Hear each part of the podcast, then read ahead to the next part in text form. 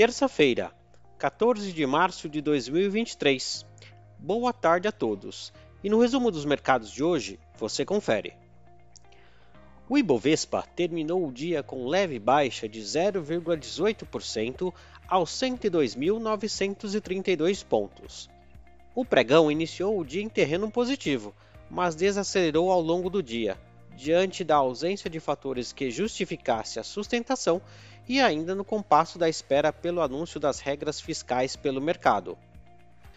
Na ponta positiva, as ações da Raizen, em alta de 3,44%, impulsionadas pela notícia de que a companhia aprovou o pagamento aos acionistas de 919 milhões de reais em dividendos.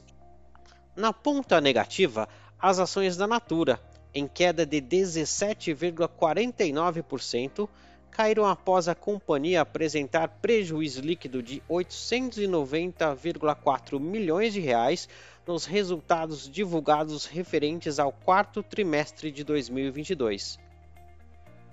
Às 17 horas, o dólar à vista estava cotado a R$ 5,25, em baixa de 0,22%. Indo para o exterior, as bolsas asiáticas fecharam o dia em queda, pressionadas pela performance das ações de bancos que tiveram forte baixa, devido à cautela em torno do setor gerada pela falência de dois bancos regionais dos Estados Unidos nos últimos dias.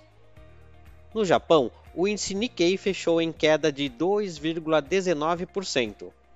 Na China, o índice Xangai Composto recuou 0,72%. Os mercados europeus encerraram o dia em alta, se recuperando das perdas anteriores, depois das autoridades dos Estados Unidos anunciarem medidas de suporte para conter a crise bancária, o que reduziu os temores e aumentou o apetite por risco na região.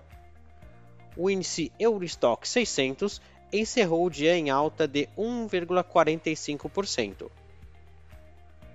As bolsas americanas terminaram o dia com expressiva alta, recuperando boa parte das perdas registradas ontem.